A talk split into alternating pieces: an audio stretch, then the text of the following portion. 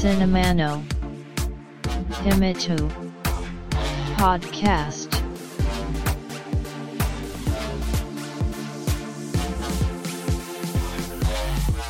This broadcast is made by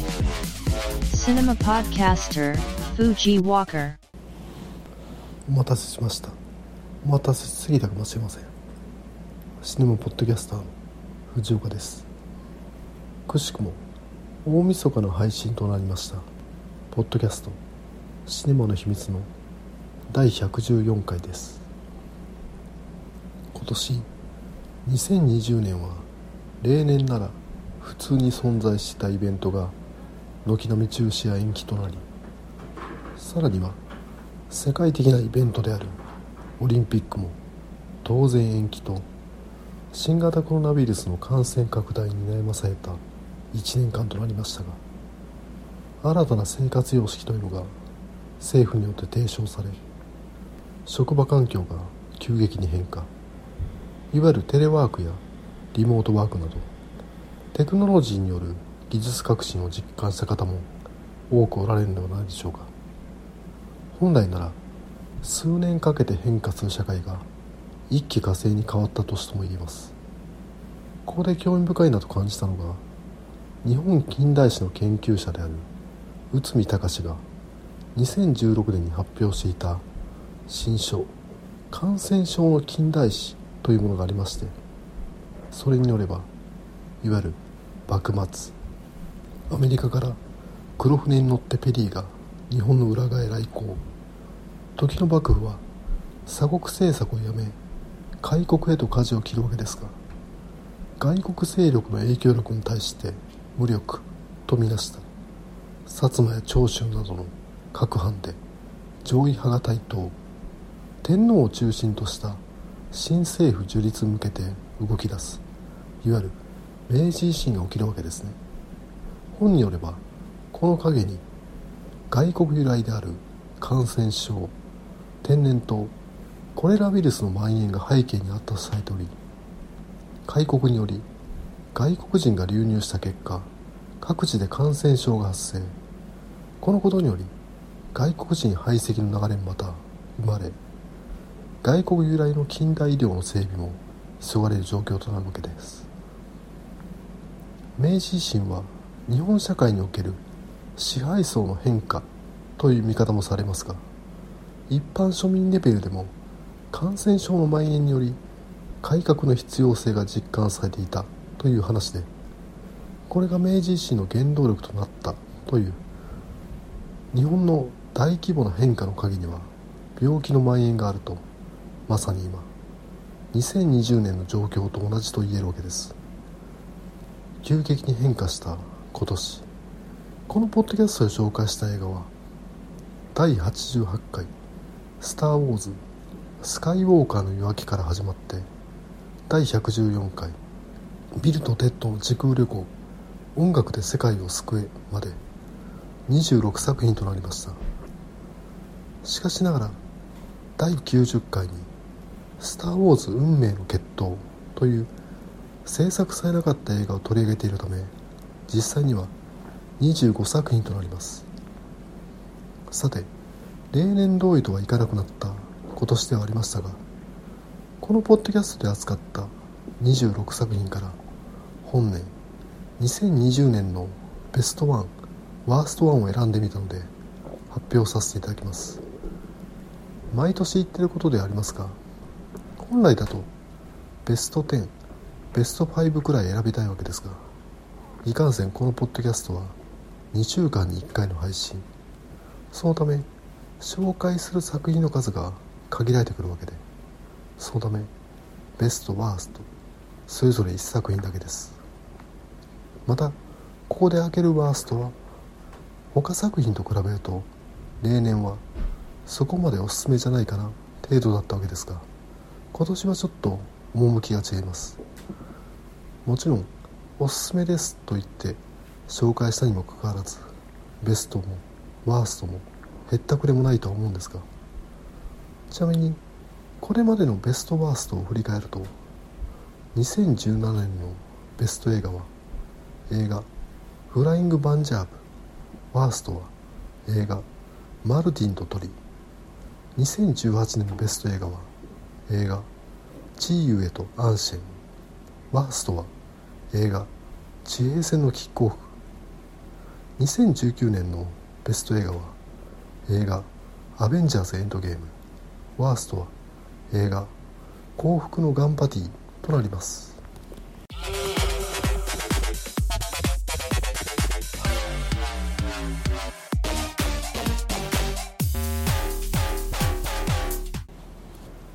ではまず本年2020年のワースト1から第88回に配信した映画「スター・ウォーズ・スカイ・ウォーカーの夜明け」これはどうしようもないですね。1回の配信だけにとどまらず第90回や第107回などでも言及しました。また今月投資家向けのイベントでディズニーが「スター・ウォーズ」の今後のラインナップを発表したわけですがああそうなんだくらいの印象しか受けず心躍るものを感じなくなっているのを再確認しました。ちなみにこの時に発表されたラインナップ主にディズニーの動画配信サービスであるディズニープラス向けのコンテンツが主体でいわゆる人気キャラクターとされるキャシアン・アンドーやオビワン・ケノービアソーカ太郎にランド・カルリジアンなどの単独スピンオフシリーズが並び劇映画としてはパティ・ジェンキンスによる「スター・ウォーズ・ローグ・スコードロン」直訳すると「ローグ中隊」タイカワイティティによる一作といった感じですか。そうなんだと。新たな三部作に踏み切るわけではなくスピンオフにスピンオフを重ねる感じ。一方では同じくディズニー傘下のマーベルコミックでも同様にラインナップが発表され各種配信タイトルが並ぶわけですがこちらは期待値が上がるのは否めないわけで何でしょうね。ちょっと来年2021年こそディズニープラスを見れる環境を整えてドラマシリーズ「マンダロリアン」を見なきゃダメですね。スター・ウォーズへの期待値を地の底まで引き下げた映画が「スター・ウォーズスカイ・ウォーカーの夜明け」であり今年のワーストにふさわしいと感じております。転じて今年のベスト映画はビルとテッドの時空旅行音楽で世界を救えです。今回話そうと思っている映画が今年一番という事態となっております。またこの結果ワースト作品で幕を開けた2020年がベスト作品で幕を閉じるという事態。正直な話映画ビルとテッドの時空旅行音楽で世界を救えは約30年ぶりの続編といういわばディズニー傘下の「スター・ウォーズ」シークエル3部作と同じ条件なわけですよ。それを見事消化させかつ次にバトンを渡すという。3作合わせた制作費が約750億円という破格の大金をかけたシークエル3部作では成し得なかった偉業をわずか25億円の低予算映画が成し遂げるわけです。やっぱりお金ではないとアイデアなんだと具体的な話は本編でお話しします。てなわけでシネマの秘密。2020年ベストは映画「ビルとテッドの時空旅行音楽で世界を救え」ワーストは映画「スター・ウォーズスカイウォーカーの夜明け」でした。さあシネマの秘密。第114回始めます。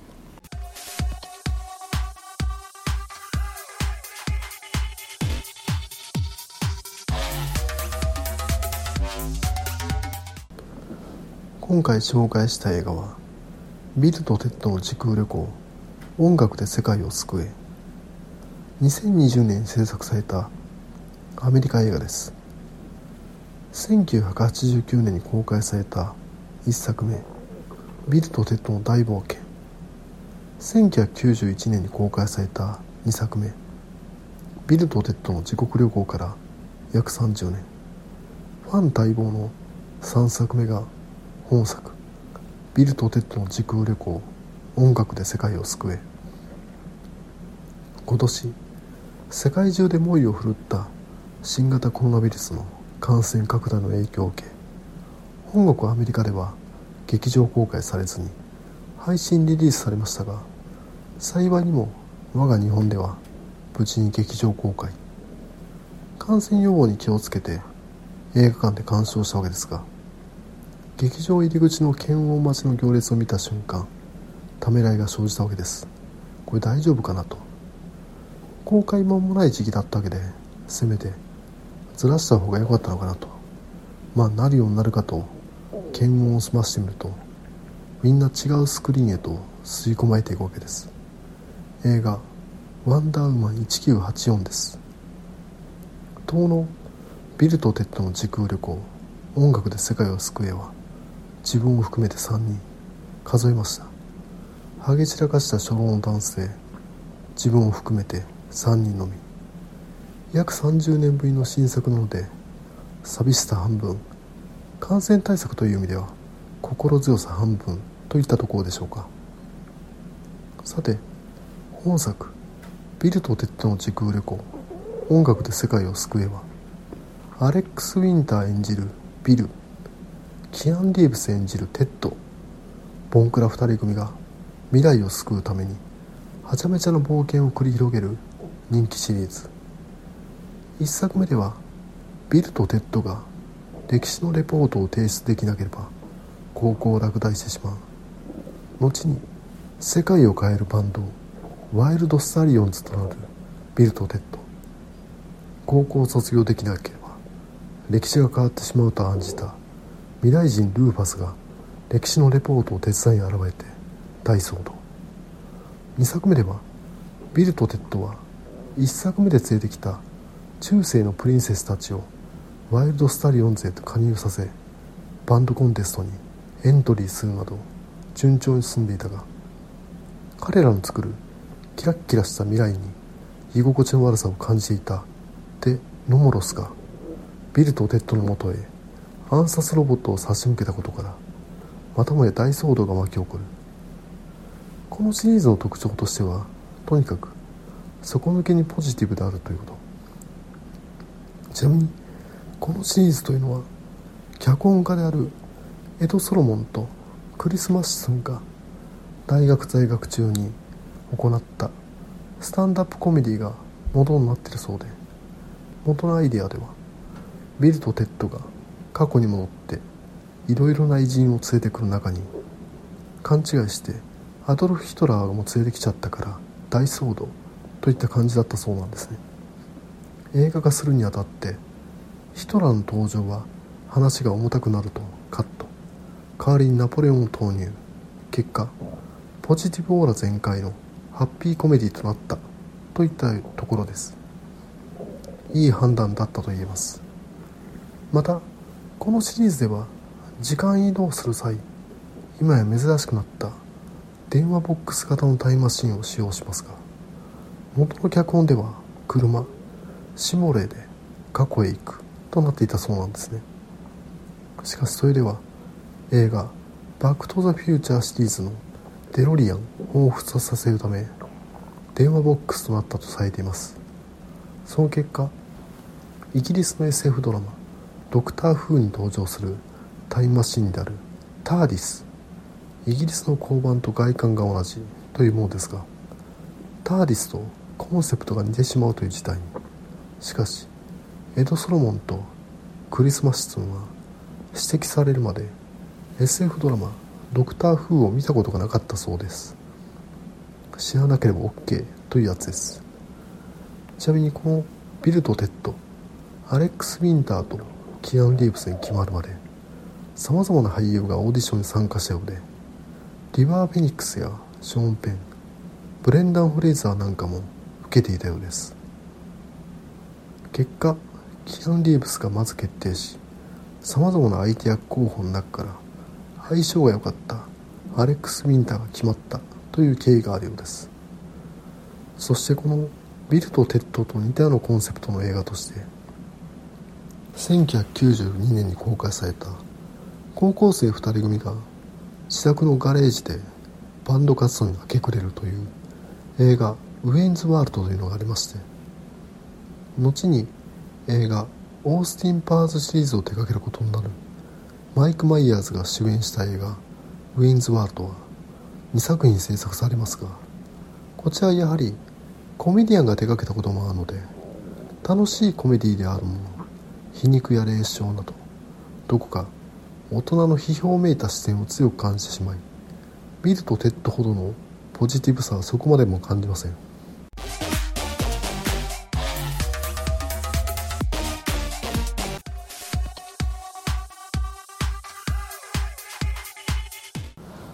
さてこのビルとテッドですが2008年頃でしたかね。シリーズ3作目が始動していると第一報が流れました。そこから早10年ですが主演はキアヌ・リーブスとアレックス・ウィンター。脚本はエド・ソロモンとクリス・マシソン。続投しているためいわゆる映画スタジオが経済的な問題からシリーズを継続させたわけではなく制作陣俳優陣が作りたいから作ったと感じさせてくれます。また本作の脚本は2011年に仕上がり2012年に監督としてディーン・パリゾットが起用されるなど本来ならもう少し早く制作されたことが伺えるわけです。2012年の時点ではどの映画スタジオも興味を示さず塩漬け状態。これは当時の状況を考えれば察することができます。主演のアレックス・ウィンターは1987年にモダンホラー映画「ロストボーイ」でキーファー・サザーランド演じる吸血鬼の取り巻きであるマルコを演じたりはしていたものの本質的に裏方志向が強くさまざまなショートフィルムを制作したりテレビ番組での演出なども手掛けており2012年当時はドキュメンタリー映画を発表するなどハリウッドでは俳優としており制作者として認知されている人です。またキアン・リーブスもビルとテッド以降1994年の映画「スピード」1999年の映画「マトリックス」などの大ヒットによりアクションスターとしての地位を確立するも2012年当時は彼もまたドキュメンタリー映画「サイドバイサイドフィルムからデジタルシネマへ」を発表したりまた主演作品である映画「47浪人」が幾度となく公開延期されたいと扱いづらいスターとして認知されていました。しかし事態が好転するのは2014年にキアン・リーブスが主演した映画「ジョン・ウィック」のスマッシュヒット。キアン・リーブスの企画に予算がつくようになります。また死神役のウィリアム・サドラーがシリーズ3作目に対して興味を示したことから死神の登場場面を追加さらに脚本をブラッシュアップさせ制作を進めたようです。ある意味塩漬けされたおかげで話をより面白くすることができたとも言えます。待った甲斐があったわけです。さてそのお話はというと映画情報サイトの映画 .com によるとこんな感じ。自分たちの音楽が将来世界を救うと予言されたビルとテッドは曲作りに励みその時を待ち続けて早30年人気も年月とともに落ち込み今や応援してくれるのは家族だけだった。そんな彼らのもとに未来からの死者が現れ時空の歪みによって人類滅亡まであと77分25秒しかないという驚くべき事実を伝える。ビルとテッドは世界の消滅を防ぐためそして世界を救う音楽を完成させるため伝説のミュージシャンを集めて史上最強のバンドを結成しようと過去や未来を駆け巡る。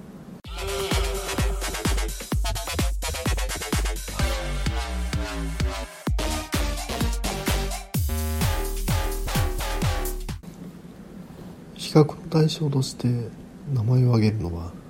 適切ではないと感じはしますが正直な感想を話すには仕方ありません。ディズニー主導で制作され2015年から公開された映画「スター・ウォーズ」シークエル3部作。いわゆるジョージ・ルーカスが手掛けた前日譚であるプリクエル3部作から数えると10年の日焼けしかありませんがオリジナル3部作の終了からは約30年。ファンは皆期待したわけですね。マーク・ハミルキャリー・ウィッシャーそしてハリソン・フォードの名前がキャスティングされあのオリジナル3部作の続編がついに見られると蓋を開けてみればおおむねがっかりといった評価です。やはり期間が長ければ長いほど期待値がインフレするわけでまた旧来のキャラクターの活躍はもちろん新たなシリーズを引っ張っていくキャラクターも紹介しなければいけないわけであえてシークエル3部作1作目ではマーク・ハミル演じるルーク・スカイウォーカーを描かないという決断を行いました。その結果ファンが最も見たかったであろうスリーショットは永遠に失われたわけです。なかなか難しいもんです。それを見事なまでに成し遂げたのが本作。ビルとテッドの時空旅行。音楽で世界を救えと言えます。ビルとテッドの2人は相も変わらずなのに2人を取り巻く状況は30年の間に変化しています。映画史に残るハッピーエンドと言っていい2作目のエンディングを反転させた描写でギャグとして変化を説明してくれますがちなみに余談ですがこのポッドキャストでは第73回に話させていただいた映画「ゴジラキングオブモンスターズ」のエンディングを見た時ああビルとテッドっぽいなと感じました。多分監督であるマイケル・ドハティにとってもビルとテッドはお気に入りなんじゃないでしょうか。話を戻すとビルとテッドの危機とは具体的には夫婦の危機です。一作目で中世ヨーロッパから連れてきたプリンセスたちとビルとテッドは結婚し互いに子供を設けてるわけですが当のプリンセスたちは不安に苛まれているこれでよかったんだろうかと。ようやくビルとテッドは気づいてしまうわけです。いよいよ大人になることを引き受けなくてはならない。これ面白いのが本作の時間旅行ビルとテッドは未来へ未来へと進むのに対してはっきりと描写されませんがプリンセスたちは過去へ過去へと戻っていくわけですね。そしてこのどうしようもない状況を打開するために初登場のビルとテッドの娘が大活躍します。ブリジット・ランディ・ペインとサマラ・ウィービングが演じてるんですが2人の往年のビルとテッドを彷彿させるキャラクターがとにかく素敵です。2人の娘の活躍によりビルとテッドは自身の本当の役割ということに気づくわけです。大人になるということは自分が誰かの力になれることを自覚することでもありますね。この解釈が本作に深みと余韻をもたらします。大人のエンターテインメントと言ってもいいわけです。不覚にもクライマックスの展開に見ているこちらの涙腺が決壊する次第にまさかビルとテッドに泣かされるとは。も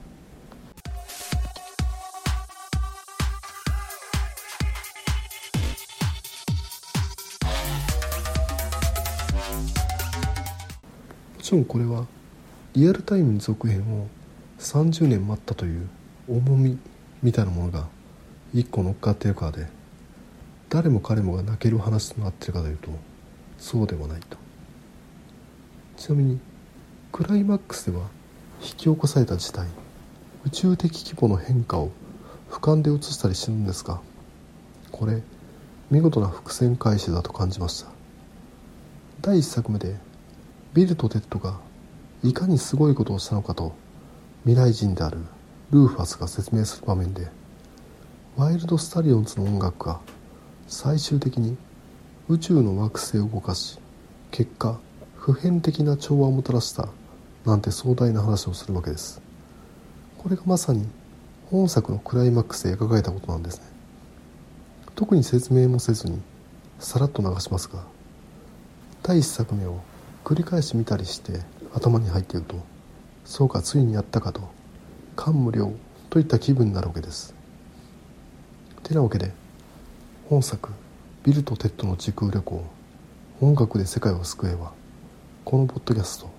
シネマの秘密」2020年のベスト映画となりました。本作おすすめです。ちなみに気になる続編「ビルとテッド」の4作目については制作陣で可能性について話し合いが持たれていることが明らかとなっています。制作陣にとっては本作でビルとテッドの物語は終わったという認識なんだそうですがブリジット・ランディ・ペインとサマラ・ウィービングが演じたビルとテッドの娘たちに本作でビルとテッドの精神を受け継がせるように描いたそうなんですね。彼女らにファンが興味を持ってくれるとシリーズが継続されるという話のようです。本作「ビルとテッドの時空旅行音楽で世界を救え」ではこの娘たちに対してその母親であるプリンセスたちがどう感じているかまた娘たちがプリンセスたちをどう見ているかといった話が描かれていないのが不満ではあるんですが上映時間約90分世界の終わりまで約77分といった急ピッチで進む必要がある本作ですからあれもこれもと盛り込めずこのシリーズが今後も継続されるならそういった母と娘の話が掘り下げられていくのではと感じたりします。そういう意味でもうまく次世代へのバトンタッチを果たした作品と言えますね。おしんべくは自分の周りには電話ボックスがないってこと。これがあれば監督就任したての J.J. エイブラムスのもとへ現れて本作を見せることができるのに改めて本作おすすめです。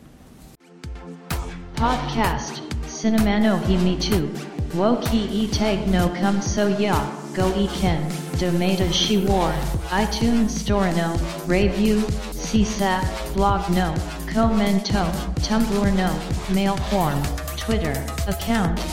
at Cineman Himitsu Ma de Onega Ishimasu こんな感じでビルとテッドの時空旅行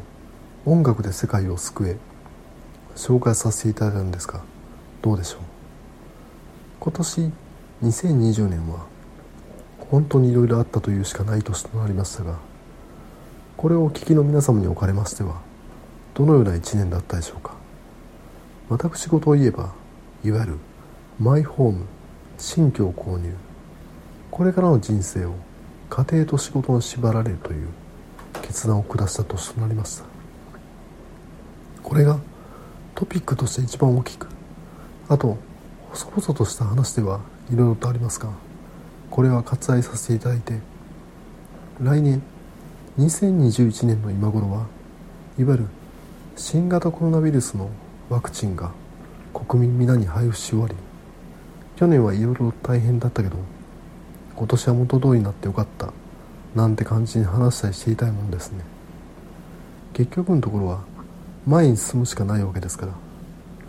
本当に繰り返しとなりますが今年最後に映画館で見たのが今回話した映画「ビルとテッドの時空旅行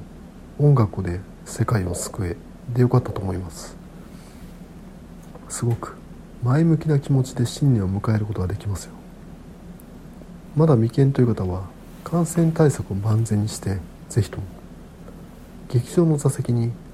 ハゲ散らかした初老の男性3人しかいなかった。というのは寂しすぎます。本当これ楽しい映画ですし何よりこのポッドキャストの今年ベストですから。さあこれで今回の配信は終わりですが第114回が最終回にならないことを願ってます。聞いていただきありがとうございました。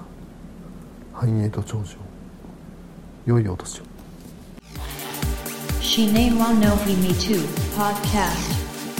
Tuki ni sun kite. Kok shu mok bob Pai shin. Bat kunan bar wo. Mixcloud Ni Tag Hai Shinshu.